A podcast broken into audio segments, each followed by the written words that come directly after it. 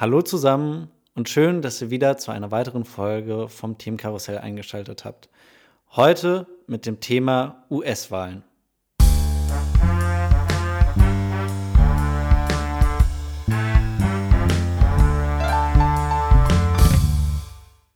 Heute reden wir mal ein bisschen wieder über ein ernsteres Thema. Und zwar, wie gerade schon angekündigt, die US-Wahlen. Das habt ihr wahrscheinlich auch schon im Titel gelesen. Und ja, das im Setting mit viel Regen in Frankfurt. Und wie ist es in Bochum? Genauso regnerisch, obwohl in unserer Vorbesprechung ähm, habe ich ja schon gesagt, ähm, bei uns war es nur nicht angesagt. Ähm, aber trotzdem sehr regnerisch gerade. Ja, bei mir regnet es auch. Es war zwar angekündigt, aber das macht die Sache nicht besser. mir persönlich, wenn wir von den US-Wahlen reden, sind ein paar Bilder im Kopf geblieben. Ich verfolge eigentlich täglich die Tagesschau äh, als Hauptnachrichtenquelle. Und da sind mir von der US-Wahl einige Bilder im Kopf geblieben, äh, oder nicht von der US-Wahl, sondern vom aktuellen Wahlkampf im Kopf geblieben. Unter anderem das letzte Bild, ähm, wo der Herr Trump wieder auf einer Wahlveranstaltung von sich war und dann, ich glaube, so sinngemäß gesagt hat, äh, ich könnte euch alle küssen, ähm, Frauen und Männer, denn ich habe Corona überwunden. Und genau mit diesem Zitat ist mir, hat sich dieses Bild eingebrannt und schockiert mich. Wie ist es bei dir? Ja, ich, ich, ich glaube, wir meinten die äh, gleiche Wahlkampfveranstaltung. Ich glaube, dass die in Florida war, ähm, vor ein paar Tagen. Ähm, die Rücksichtslosigkeit auch, glaube ich, vom Präsidenten, die, also die hat mich nicht mehr schockiert, weil ich muss ehrlich sagen, ich habe es eher, ich habe es schon erwartet. Das Bild, das bei mir im Kopf geblieben ist aus den letzten ähm, Tagen und Wochen des Wahlkampfs sind, ähm, sind zwei.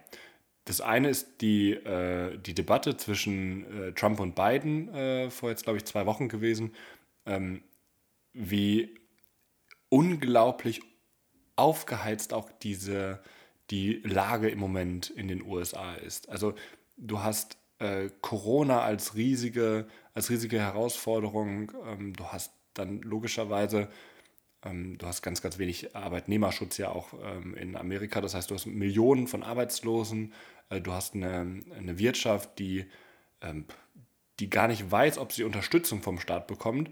Und in diesem ganzen Mix hast du halt auch noch eine Präsidentschaftswahl, wo es um eine richtige, wirkliche Richtungsentscheidung gibt, äh, geht. Und die zweite Sache, das zweite Bild, das mir im Kopf geblieben ist, ist eigentlich alles um die, ähm, um die Infizierung von Trump von Corona. Also wie er sich in den Hubschrauber geschleppt hat, um zum Krankenhaus zu kommen. Wie er dann in seiner Limousine vor seinen Anhängern, äh, während er noch Corona-positiv und ansteckend war, mh, hm, mit dem Secret Service da äh, herkutschiert wurde und dann dieser glorreiche äh, diese glorreiche Wiederkehr ins Weiße Haus mit dem Hubschrauber und wo er dann am Ende salutiert, dieses Video, das er auch bei Twitter und Facebook und so gepostet hat, mm, mit so patriotisch amerikanischer Musik drunter. Das sind Bilder, die mir im Kopf geblieben sind und wo ich, also, wo ich schon, also zwischen Schmunzeln und absoluter Fassungslosigkeit habe ich mich irgendwie sekündlich hin und her bewegt. Das kann ich, und ähm, das kann ich ja an, in dem Punkt jetzt gerade mal sagen. Ich ähm, bin ja auch im politischen Bereich tätig und ähm, interessiere mich seit sieben, acht Jahren schon sehr intensiv für ähm, amerikanische Politik vor allem. Ähm, habe das immer auch sehr genossen, weil das auch sehr, sehr spannend ist. Aber auch in diesen sieben, acht Jahren, wo ich mich da aktiv mit beschäftigt habe, habe ich sowas noch nicht erlebt. Zwei Punkte direkt dazu genau, was du auch angesprochen hast, äh, das Bild, wie er in der Limousine äh, sich rumkutschieren lassen hat und sich quasi eigentlich schon aus dem Weißen Haus geschlichen hat, aus seiner Quarantäne, eigentlich ja schon, weil er auch Mitarbeiter in äh, Gefahr gebracht hat. das finde ich zum einen fassungslos und das ist wahrscheinlich auch das, weshalb es sich bei mir eingebrannt hat. Und ich fand es witzig, äh, als du gerade gesagt hast, äh, dass das so schwankt zwischen fassungslos und schmunzeln. Ähm, weil bei mir ist es vor allen Dingen Fassungslosigkeit über die Dinge, die er ähm, oder über die Aktionen, die quasi in, aus seiner Hand passieren. Und schmunzeln ist es nur in dem Hinblick, wenn ich mir überlege, was wieder Neues, Skurriles passiert, was ein Präsident der Vereinigten Staaten machen kann. Aber du hast es schon gut angesprochen. Äh, du bist ja heute eigentlich so ein bisschen unser Politexperte und kannst uns dann hoffentlich ein paar ja, schöne Infos, äh, einen Deep Dive in die Politik, in die amerikanische Politik geben. Und ich finde es auch total faszinierend, denn ich wusste nicht, dass du dich wirklich seit so einer frühen Kindheit schon mit Politik beschäftigt hast. Das fand ich spannend. Also, dass es bei dir schon immer ein Thema war, wusste ich, aber dass es so früh war, das hat mich fasziniert. Äh, und was mich persönlich gerade auch interessiert, ist, wieso gerade ausgerechnet die amerikanische Politik? Ähm, ganz viele Fragen und ich mache mal einen kleinen, oder ich setze mal zu einem kleinen Rundumschlag an. Wieso so früh? Also das war so mit 16, 17, also das war dann, äh, ich glaube, Oberstufe im Politikunterricht damals. Ähm, da habe ich mich angefangen, aktiv mich auch damit auseinanderzusetzen, wie die Tagespolitik nicht nur in Deutschland, sondern auch in anderen Ländern aussieht. Und die amerikanische Politik hat es mir aus mehreren Gründen ähm, äh, angetan. 1776 äh, mit der Unabhängigkeitserklärung ist ja ein demokratischer Staat entstanden, der über Jahrhunderte sehr, sehr stabil war. Ähm, der viele Kriege und äh, inner- wie außenpolitisch äh, geprägt überlebt hat. Und der, dieser Staat, dieses ganze Rechtssystem steht jetzt gerade vor einer Herausforderung meiner Meinung nach. Ähm, und das auch schon seit Jahren, nicht erst unter Trump, wo es zwei Lager gibt, die sich komplett konträr entwickeln. Und die amerikanische Politik ist schon nochmal eine ganz eigene, weil sie natürlich auch sehr zelebrierend ist, auch sehr öffentlich, auch sehr, sehr direkt in der politischen äh, Diskussion. Und das hast du einfach in, im deutschen oder britischen oder französischen Wahlkampf das hast du einfach nicht. Und da kommt auch vor Trump schon so ein gewisser Entertainment-Charakter ähm, äh, dazu, weil ich persönlich finde es einfach tatsächlich spannend, wie man auch Politik machen kann, ähm, wenn man nicht unbedingt, äh, jetzt haben wir 15 Jahre Merkel äh, bis jetzt gerade, wenn man das eher gewohnt ist, also wenn man das dahingegen vergleicht. Das ist schon nochmal ein Riesenunterschied meiner Meinung nach. Und du hattest mich ja schon aus... Ähm, äh, als Politexperte ein bisschen angekündigt. Ich kann natürlich jetzt nicht wissen, wo unsere Zuhörerinnen und Zuhörer, aus welcher Richtung sie herkommen, wie viele Politikexperten jetzt äh, sich unter euch ähm, befinden. Deswegen mal ganz kurz äh, ein, eine kleine Einführung darin, was ist eigentlich die US-Wahl, über die wir gerade sprechen und wie funktioniert das. Wir reden nämlich ähm, über die Präsidentschaftswahl in den Vereinigten Staaten im Jahr 2020. Und ähm, das Wahlsystem ist schon deutlich unterschiedlich aufgebaut im Verhältnis beispielsweise zu Deutschland, also zu einer Wahl einer Bundeskanzlerin oder eines Bundeskanzlers, ähm, nämlich die einzelnen Staaten, 50 an der Zahl, ähm, wählen jeweils einzeln ähm, einen Präsidenten oder eine, äh, eine Präsidentin. Bedeutet also, gewinnt man als in dem Fall ähm, Präsident Trump mindestens ähm, entweder 50 Prozent oder einfach eine Mehrheit der, ähm, der Wählerinnen und Wähler in einem gewissen Staat, gewinnt man den gesamten Staat für sich und ähm, äh, schart damit die Unterstützung des, äh, dieses Staates hinter sich. Und die einzelnen Staaten ähm, haben sogenannte Wahlmänner, Wahlfrauen, ähm, die sie am Ende, die man quasi gewinnen kann wenn man einen Staat gewinnt. Anhand eines Beispiels einfach mal. Ähm, du hast, äh, glaube ich, äh, muss ich gerade mal überlegen, Kalifornien beispielsweise als größten Staat. Ähm, da hast du 35 Wahlstimmen, die du gewinnen kannst. Oder 38, bin ich mir jetzt gerade nicht äh, zu hundertprozentig sicher, müsste ich nochmal nachgucken.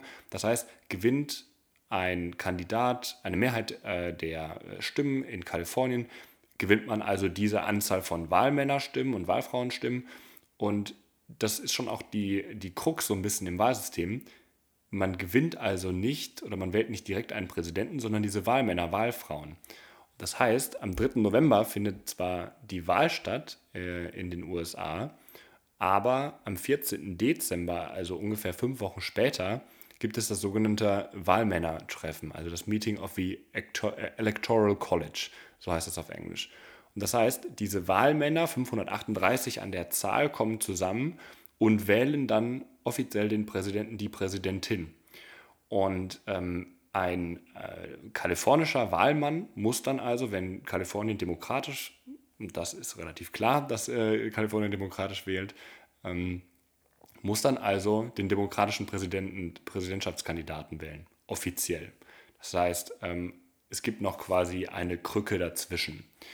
Und das ganze System ist dann also so aufgebaut, diese 50 US-Bundesstaaten, die es gibt, werden in äh, mehrere Kategorien unterteilt, wenn man über Politikanalyse spricht.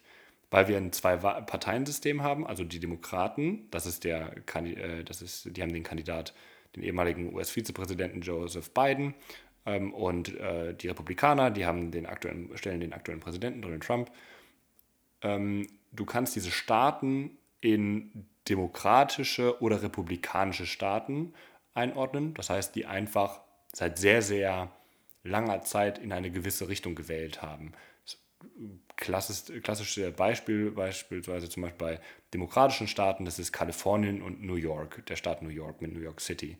Ähm, ich weiß gar nicht, ob sie jemals in den letzten 100 Jahren nicht demokratisch gestimmt haben, aber auf jeden Fall in der jüngeren Geschichte haben sie ganz klar immer demokratisch gewählt. Das heißt, diese Wahlmännerstimmen, ähm, damit rechnet jeder demokratischer Kandidat schon für sich. Andersherum gibt es auch klar republikanische Staaten, wie beispielsweise Utah oder Indiana. Ähm, das heißt, da wird fest davon gerechnet, dass die für Donald Trump am Ende stimmen. Das heißt aber, es gibt eine kleine Anzahl von Staaten, die hm, als sogenannte Battleground States oder Swing States, also Staaten, die mal in die eine und mal in die andere Richtung äh, gehen können, äh, interpretiert werden. Und da weiß man nie ganz genau, in welche Richtung, ähm, in welche Richtung tendieren sie. Und vor allem ist das am Ende ähm, Battleground bedeutet ja, dass beide Kandidaten vor allem in diesen äh, Staaten Wahlkampf machen, weil es sich dort lohnt, weil dort quasi Wahlmännerstimmen zu holen sind. Hat schon fast was von so einem strategischen Spiel, wenn ich darüber so rede, aber es ist amerikanische Politik, die gerade läuft. Und diese Battleground States, um das kurz ähm, als Abschluss, und da können wir dann mal drüber sprechen, wo ist denn eigentlich gerade, ähm, wo befinden wir uns eigentlich gerade, wie wahrscheinlich ist es, wie es, ausgeht. Ähm, diese Battleground States sind äh, sechs an der Zahl, ähm, hat die New York Times ausgearbeitet. Das sind äh, Michigan und Wisconsin, Pennsylvania, North Carolina, Florida und Arizona. Das sind sechs Staaten, von denen zwar angenommen wird, wie sie vielleicht wählen könnten, aber da will ich gar nicht zu viel vorwegnehmen.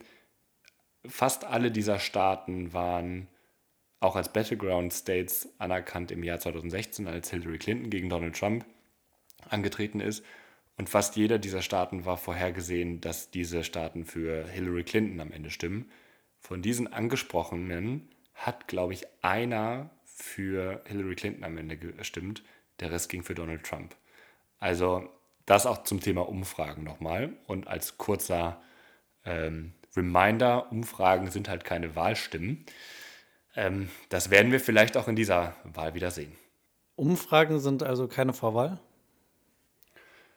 Wir haben in, im Jahr 2016, und das ist ja auch irgendwie so ein bisschen das Thema, 2016 hat, also die Wahl am Ende von Donald Trump, hat gezeigt, Umfragen, die vorher alle ganz klar gesagt haben, Hillary Clinton ähm, gewinnt diese Wahl. Gewinnt so klar wie gefühlt kein anderer Präsidentschaftskandidat davor. Diese Umfragen haben, lagen alle falsch. Ähm, weil, und das wurde im Nachhinein analysiert, eine ganz große Mehrheit ähm, sich gar nicht in diesem politischen Prozess da wiedergefunden hat und ihr eigenes Ding gemacht hat und nicht auf diese Fragen, die auf irgendwelchen Wahlumfragen oder so äh, zu lesen sind, darauf gar nicht reagiert hat, sondern nicht im politischen Spektrum aktiv ist. Und deswegen muss man auch vorsichtig sein, wenn man jetzt Umfragen liest und jetzt liest man in den, in den Medien ja auch relativ klar, überall führt Biden, Trump hat gar keine Chance. Genau das hat vor vier Jahren genauso ausgesehen. Ich habe gerade noch mal eine Zahl rausgeholt in diesen Battleground States, also in diesen sechs Staaten. Das waren die gleichen auch im Jahr 2016. Da gibt es so einen Durchschnitt, wie viel ein gewisser Kandidat vor einem anderen Kandidat ähm, liegt. Äh, Hillary Clinton hat zum gleichen Zeitpunkt, ähm, wo wir diese Folge aufnehmen im Jahr 2016, 5,4 Prozentpunkte vor Donald Trump gelegen. Joe Biden liegt gerade 4,9 Prozent vor Joe Biden. Das heißt, es ist vielleicht doch noch knapper, als vieles annehmen und viele vielleicht auch hoffen. Dann habe ich gerade ein paar verschiedene Fragen, beziehungsweise dazu nochmal. Also eine Umfrage ist keine Vorwahl. Nee, also du wirst ja, äh, das gibt es ja bei äh, in Deutschland auch, das ist eine Bundestags äh, Sonntagsfrage.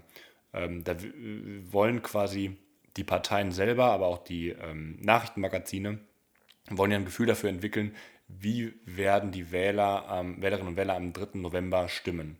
Und dann gibt es Unternehmen, die dann Menschen anrufen und Online-Umfragen und sonst was durchführen, ähm, weil die Zeit der Vorwahlen, die ist vorbei. Die Vorwahlen ist ja immer innerparteilich, das heißt, die Demokraten und die Republikaner haben einen Vorwahlkampf. Ähm, das sind dann die Primary Elections, ähm, wo also sich eine Partei positioniert und einzelne Kandidaten gegeneinander antreten. Donald Trump hatte zwar auch zwei Vorwahl. Äh, äh, die haben aber in Summe, glaube ich, 3% bekommen. Der wurde mit 97% wiedergewählt als Kandidat der Republikanischen Partei. Und ähm, Joe Biden hat es da schon ein bisschen schwieriger. Joe Biden musste sich nämlich, glaube ich, gegen 23 weitere Kandidaten durchsetzen. Mm.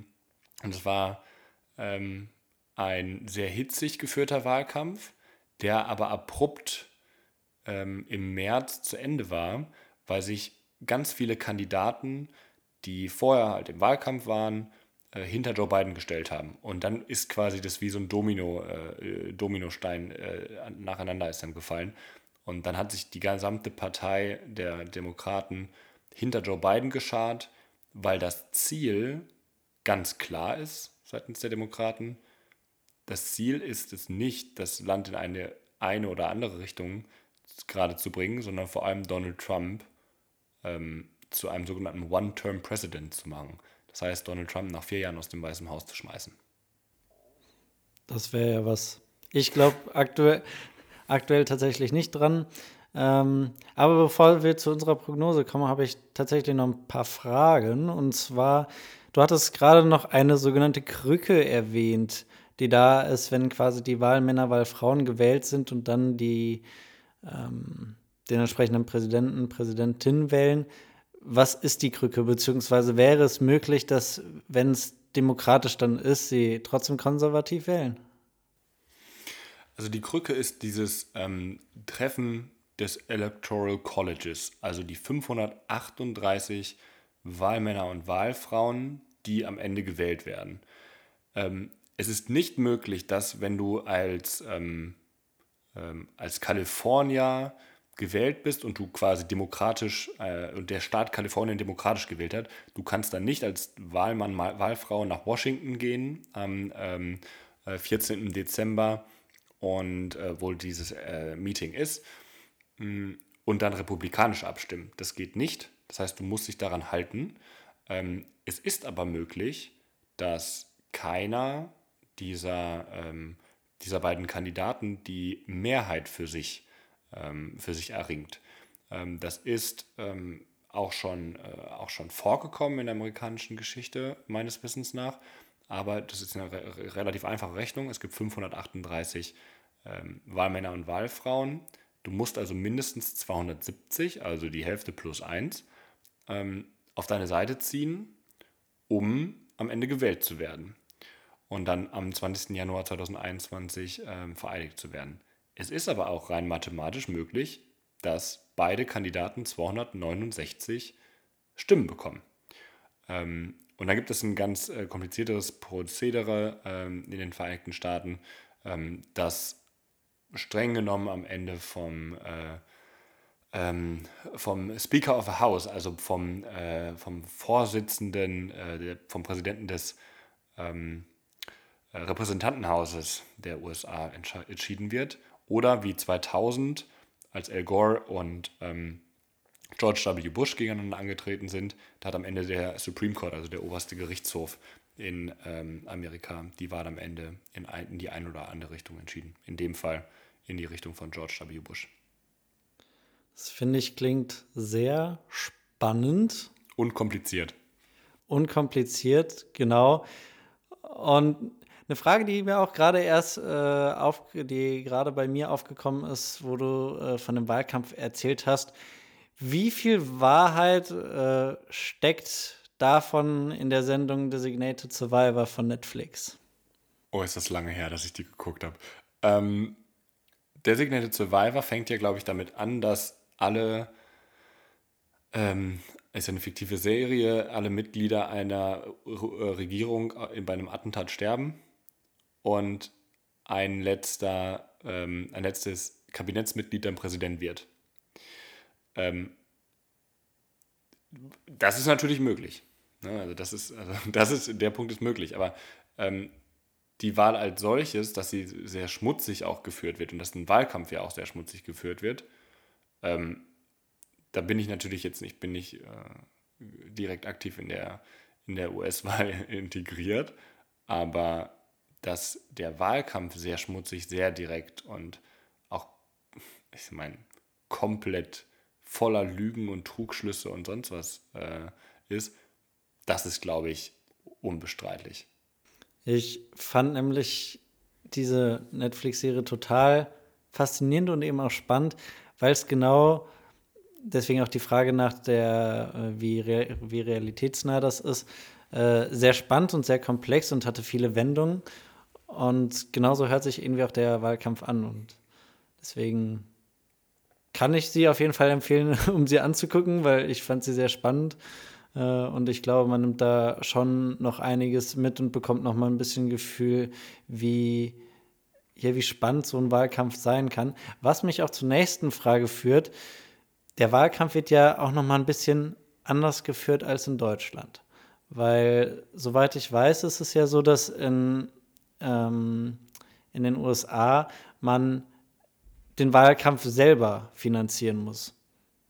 Also egal quasi wie reich du bist, äh, irgendwie, du musst halt versuchen, äh, Geld zu akquirieren, mit dem du dann dein, äh, deine Wahlkampagne startest. Und ich glaube, das ist in Deutschland ein bisschen anders. Also du musst deine, ähm, also nein, du musst nicht in Amerika deine, deine Kampagne selber finanzieren. Ähm, das, das könnte auch fast kein Prä, äh, Präsidentschaftskandidat bei der. Außer ähm, Trump.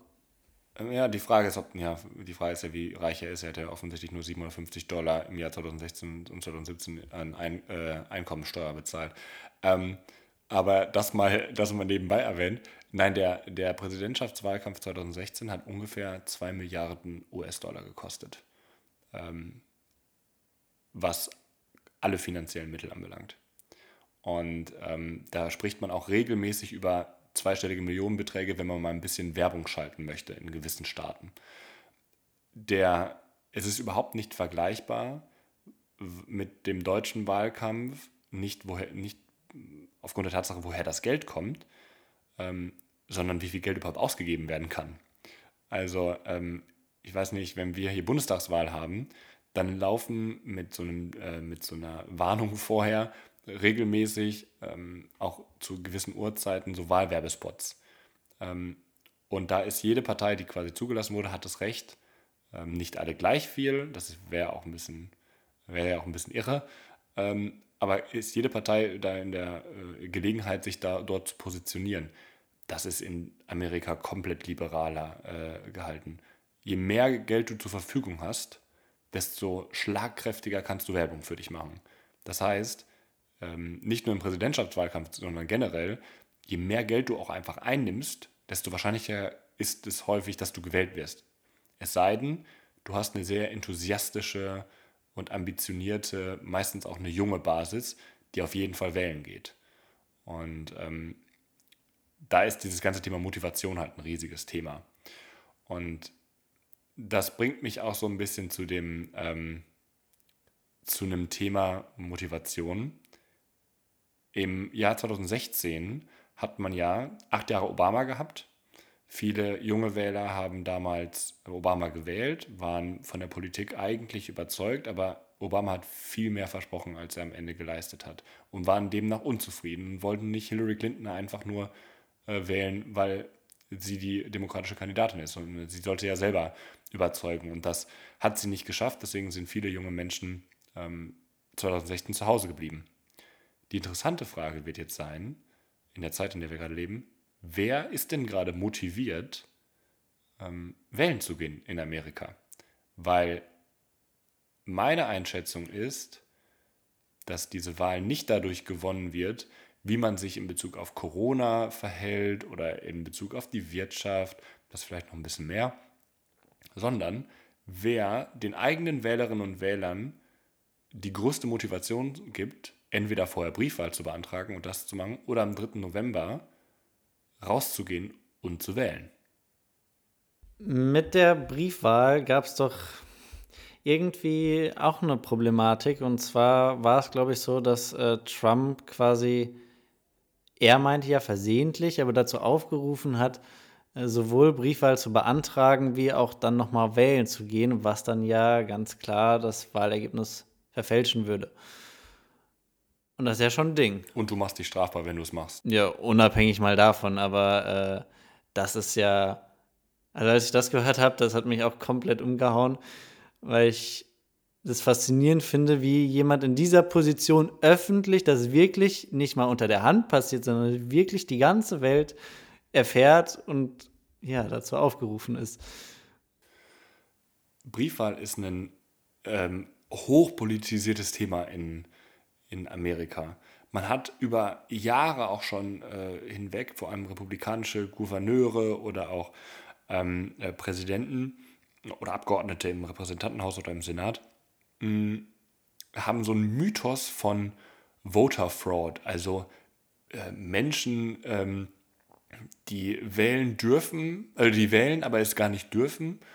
Ähm, man, man, hat es so komplett durch die Medien getrieben, als ob das ein Riesenproblem ist. Es gibt ähm, ganz viele Statistiken darüber, dass es nie zu Problemen kam. Also man wird immer, äh, es wird immer gesagt, tote Menschen bekommen, äh, bekommen einen Wahlzettel und eine Wahlbenachrichtigung. Hunde können sogar wählen in Amerika. Das ist das, was immer so, so gesagt wird. Und das ist natürlich absolut übertrieben und hat nur einen, ähm, hat im Moment, auch das hat Trump gemacht, hat nur einen Zweck, die Legitimität auch so einer Wahl am Ende, wenn sie in Richtung von Joe Biden ausgeht, so ein bisschen zu bezweifeln.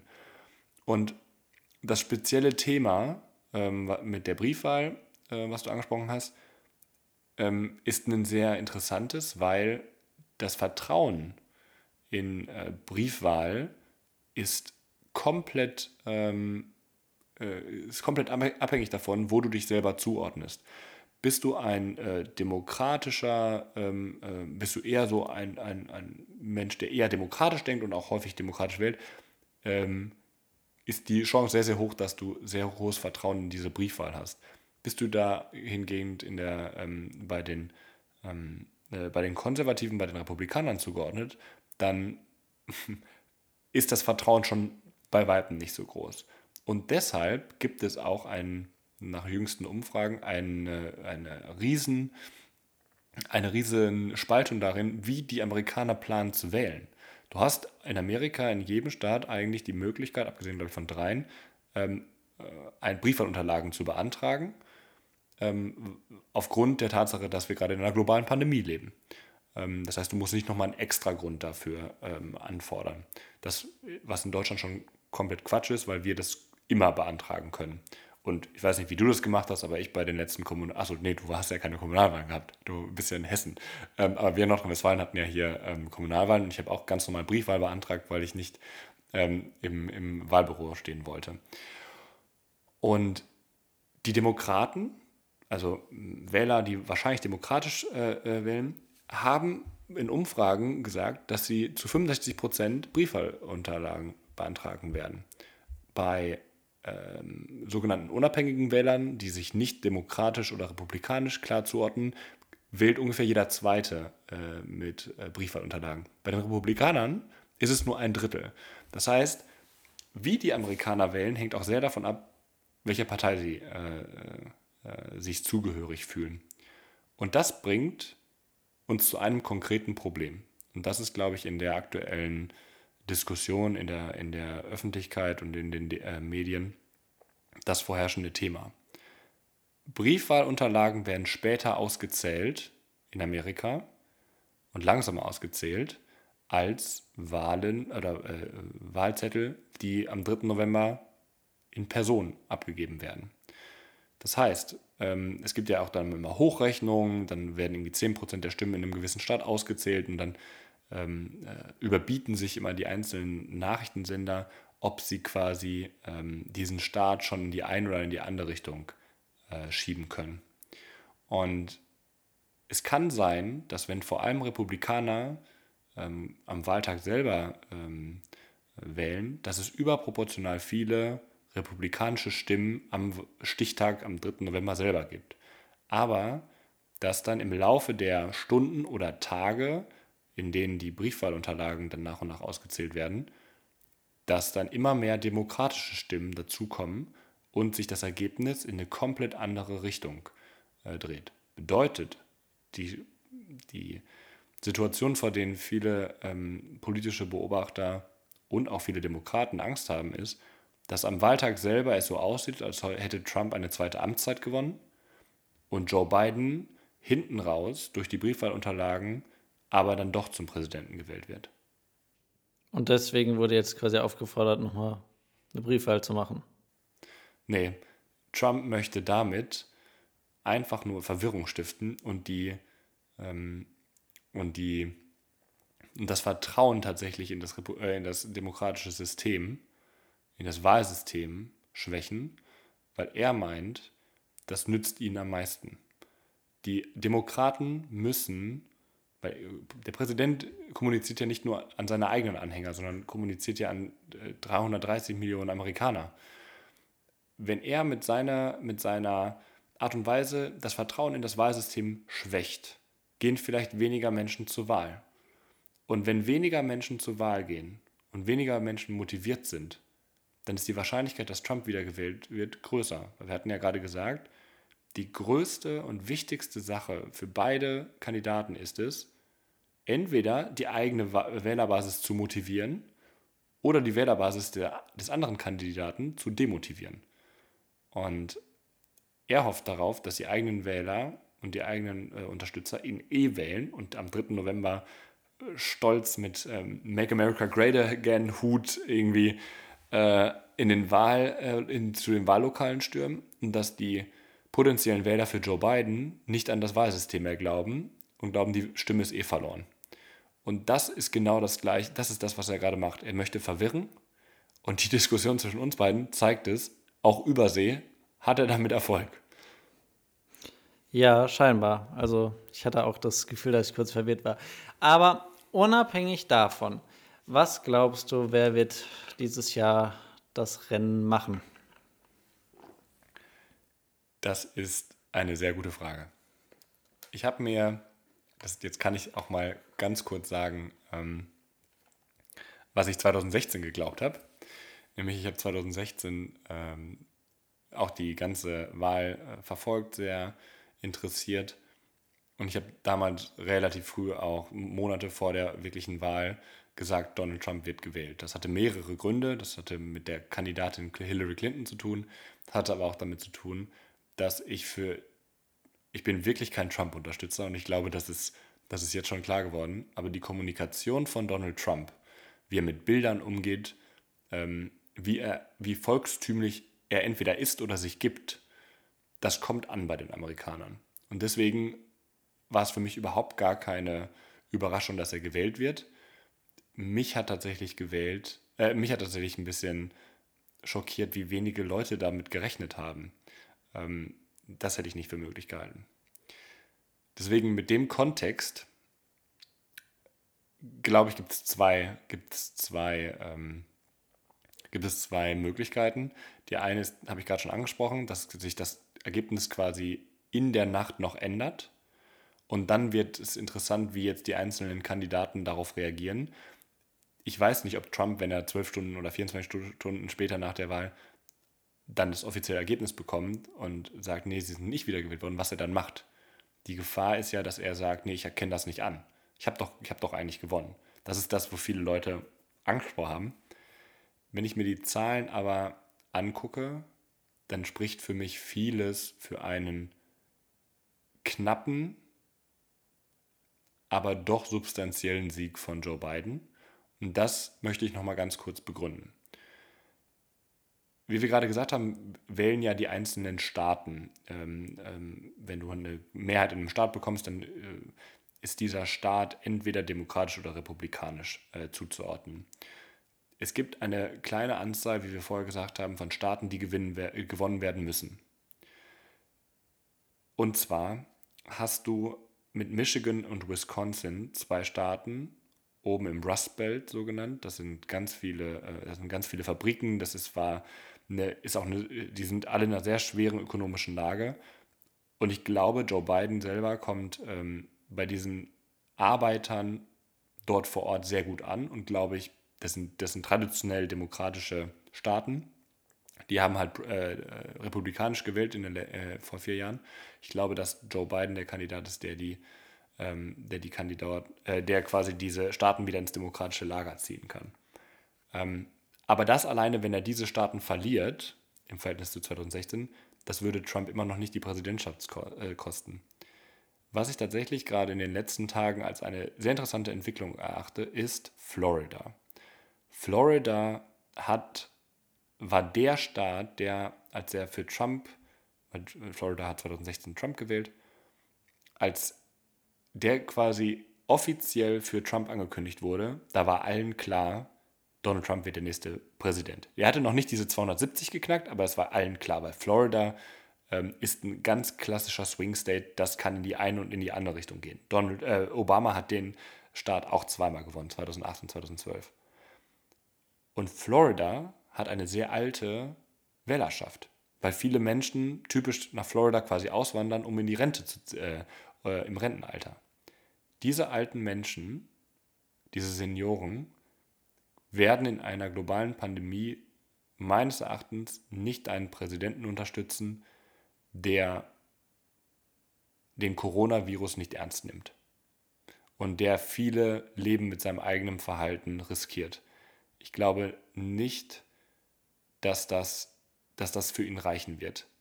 Ähm, der Donald Trump hat eine krasse Stärke und das ist alles, was mit, der, mit dem Thema Wirtschaft zu tun hat. Ähm, er hat nach vielen, nach vielen Zahlen und Daten eine gute Wirtschaft vor der Pandemie gehabt, aber es wird nicht reichen. Ähm, und deswegen glaube ich tatsächlich, dass am Ende Joe Biden es knapp gewinnen könnte. Was ist, ähm, was ist deine Meinung, wenn ich mal fragen darf? Als äh, äh, Politexperte Light jetzt mit dem Wissen, was du hast. Ja, ähm, erstmal bin ich zufrieden, dass du voraussagst, dass es Biden wird.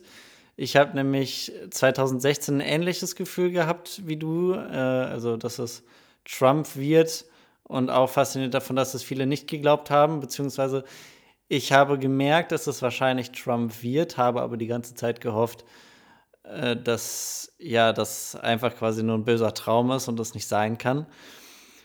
Und was mein Gefühl mir sagt, also klar, ich äh, stimme dir zu, was du halt so mit den Zahlen und so weiter gesagt hast und wie du jetzt deine Meinung begründet hast.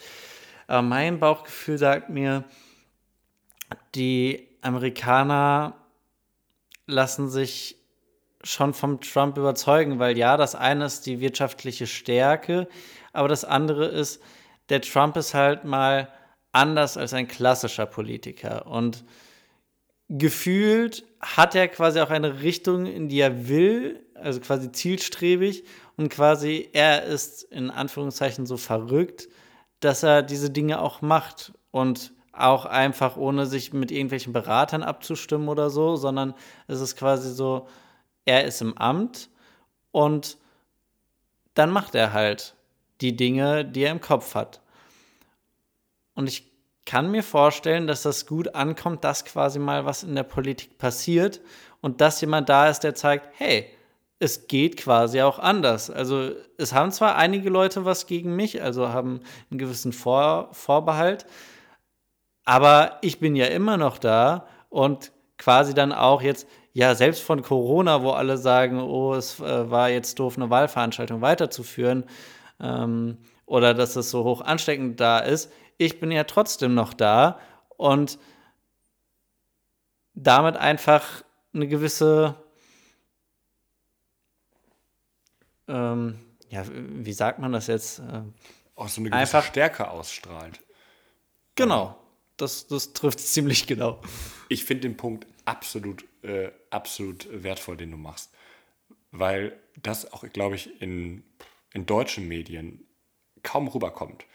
Ähm, 70 Millionen Amerikaner, ich glaube 72 oder 71 Millionen Amerikaner, haben Donald Trump auch ja im Jahr 2016 gewählt ich glaube, fünf Wochen oder vier Wochen, nachdem dieses Grab Them by the Pussy äh, Tape veröffentlicht wurde. Das hat die Leute auch nicht schockiert. Ähm, und er stand viel, er steht und steht auch immer noch als Anti-Establishment-Kandidat. Ich mache die Dinge anders. Und das verfängt bei Wählerinnen und Wählern. Und da gebe ich dir absolut recht. Die Message, die Botschaft, die sich doch hinter diesem ganzen ähm, die sich hinter, in den letzten zwei, drei Wochen hinter der gesamten Corona-Politik ähm, bekräftigt und verstärkt hat, ist doch die, ich habe es überlebt, ich weiß genau, wovon ich spreche, im Gegensatz zu den ganzen Ärzten oder Experten oder sonst was, und ich führe euch da jetzt durch. Und wenn du das nicht kritisch hinterfragst, und da können wir auch gerne nochmal auf unsere ähm, ich glaube, Twitter- oder Tagesschau-Episode äh, äh, hinweisen. Woher kriegen denn die Menschen in Amerika eigentlich ihre Informationen? Den Großteil wahrscheinlich von, vom Weißen Haus oder von Präsident Trump über Twitter selbst. Ähm, und diese Botschaft verfängt. Die Botschaft ist klar und ähm, deswegen war ich auch sehr vorsichtig mit meiner Prognose, weil ich denke ja so ein bisschen an Karma und hoffe, dass wenn ich da ganz dran glaube, dass meine Prognose wahr werden könnte, aber deine ist mindestens ähnlich wahrscheinlich. Das ist schön, dass du das so siehst, beziehungsweise nein, das ist nicht schön, weil dann wird ja Trump wiedergewählt und das wäre irgendwie. Das wollen wir beide nicht. Ja, genau, nicht in unserer Interessen. Ähm und wir hatten es ja direkt einmal angesprochen, ähm, das Thema Sicht ähm, der Deutschen ähm, oder beziehungsweise die Sicht Europas vielleicht auf diesen Wahlkampf. Ähm, hast du vielleicht mein Eindruck kurz, äh, kurz vorweg, danach mit der Frage verbunden, wie, was das für einen Eindruck auf dich gemacht hat. Ähm, ich informiere mich auch sehr viel über amerikanische Medien, auch äh, versuche mir, auch wenn es weh tut, manchmal Fox News anzugucken, ähm, um mich ein bisschen naja, auch alternativ mit dem ganzen Thema, dem ganzen Thema zu nähern. Mich verwundert ein bisschen, wie eintönig in deutschen Medien so ein Trump-Bashing passiert. Dass die Möglichkeit einer Wahl aufgrund auch von Inhalten ähm, von Donald Trump quasi als nicht existent interpretiert wird. Ähm, und wie einseitig manchmal auch und fast auch überheblich so eine so eine Wahl aus, aus Sicht von Deutsch, äh, aus Sicht Deutschlands, aus Sicht Europas oder sowas auch gewertet wird. Ich weiß nicht, ob das auch dein Eindruck ist, aber ich fand das ein bisschen erstaunlich. Ist ja 2016 ja ähnlich gewesen. Ne? Also niemand hat für Möglichkeiten, nein, die äh, Amerikaner werden doch nicht den und den wählen. Und das hat mich tatsächlich, ähm, wundert mich, dass das jetzt nach vier Jahren fast schon wieder passiert. Das finde ich super witzig, denn ich habe letztens ein YouTube-Video gesehen ähm, von der, oder was heißt YouTube-Video eigentlich, ein Ausschnitt von der ZDF Heute Show, wo sie über die amerikanischen Wähler, beziehungsweise explizit eben die Trump-Wähler berichtet haben. Und da hat der, wie heißt der, Ralf Kapelka? Ralf Kabelka, ja. Kabelka, genau. Äh, der hat die dann interviewt und ist natürlich die Frage, ob sie dann alle so sind, die Wähler, aber es wurde auf jeden Fall so dargestellt, als ob die meisten Leute oder die Trump-Wähler da so sind. Und die haben sie sehr runtergemacht oder unschön dargestellt, nämlich äh, von wegen, dass ihnen mal was gesagt wird oder dass sie eine Überzeugung haben oder eine Meinung haben, was äh, der Präsident dann macht, also Trump in dem Fall, und das quasi als Meinung oder nein, nicht als Meinung, sondern als ähm, Glaube auch nicht, aber als Überzeugung. Genau, Überzeugung trifft es gut. Die Überzeugung, was der Präsident denn macht, ohne quasi aktiv zu, äh, die Situation und das, die Geschehnisse zu hinterfragen und trotzdem einfach, ja, treu doof äh, den Politikern hinterherrennen oder denen eben die Motivation, ihren Glauben schenken. Und entsprechend deshalb es quasi dazu gekommen ist, dass Trump gewählt wurde. Und das fände ich ist super spannend, denn du hast es halt eben angesprochen. Es ist so ein bisschen die Überheblichkeit, weil sowas in der Art könnte auch durchaus bestimmt in Deutschland passieren. Nur, äh, ja, wir bilden uns halt so ein Urteil, weil wir quasi nur draufschauen, aber es ist ja einfach auch eine ganz andere Kultur dort. Und was wir immer wieder vergessen, ich meine, das kann natürlich auch alles irgendwie in Deutschland passieren.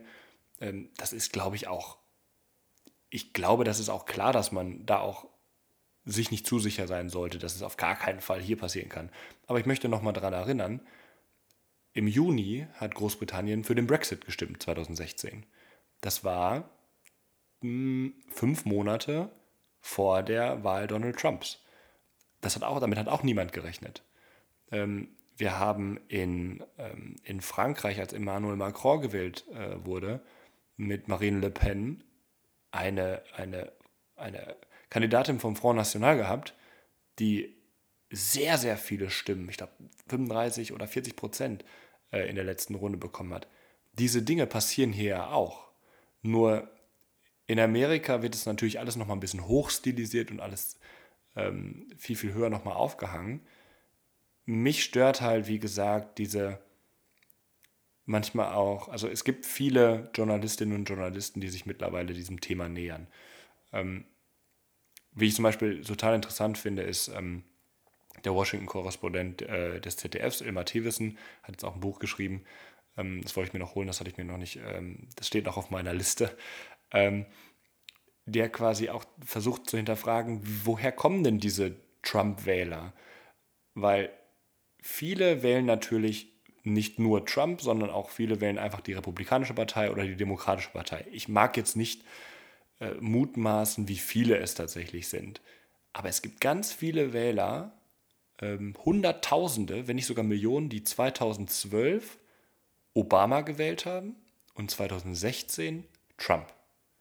Und um diese Wähler, um diese, es gibt nämlich diese Swing States, äh, die immer mal in die eine oder in die andere Richtung gehen. Aber es gibt auch die Swing Voters, also die Wählerinnen und Wähler, die manchmal so oder manchmal so wählen. Ich weiß nicht ganz genau, was die Motivation ist dahinter, äh, Trump zu wählen. Aber die dann in eine Ecke zu stellen und sagen, oh, das guckt euch doch mal Trump an, der macht doch keine Politik, das ist einfach zu einfach gedacht. Und ich hoffe, dass, dafür bin ich nicht tief genug drin, dass die Demokraten in ihrem Wahlkampf darauf geachtet haben, genau auf diese Zielgruppe halt einzugehen, weil wenn sie das geschafft haben und die wieder so in die Richtung der Demokratischen Partei ziehen können, dann werden sie auch den nächsten Präsidenten stellen können. Damit würde ich sagen, haben wir eigentlich für heute einen sehr guten Rundumschlag über die aktuellen, ja, aktuellen Geschehnisse, über die US-Wahl dargestellt. Wir hoffen, wir konnten euch ein bisschen was mit auf den Weg geben, ähm, euch vielleicht die Wahlprozesse näher bringen, aber auch unsere Meinung zu dem Ganzen. Und ja, quasi das Serienstaffelfinale jetzt aktiv und gespannter zu verfolgen. Und wenn ihr einfach mal gefragt Interesse habt, vielleicht auch nach einer Wahl, also nach dem 3. November, ähm, äh, ein Interesse habt an einer Folge, wo wir das nochmal aufarbeiten, lasst uns gerne ähm, eine, eine, Mail da an äh, themenkarussell.outlook.de ähm, oder einfach auf unserer Anchor äh. Ähm, die Links sind äh, in unserer Episodenbeschreibung. Einfach eine Nachricht da. Äh, wir würden uns freuen und vielen Dank fürs Zuhören und vor allem äh, für euer politisches Interesse. Bis zum nächsten Mal. Bis zum nächsten Mal. Tschüss.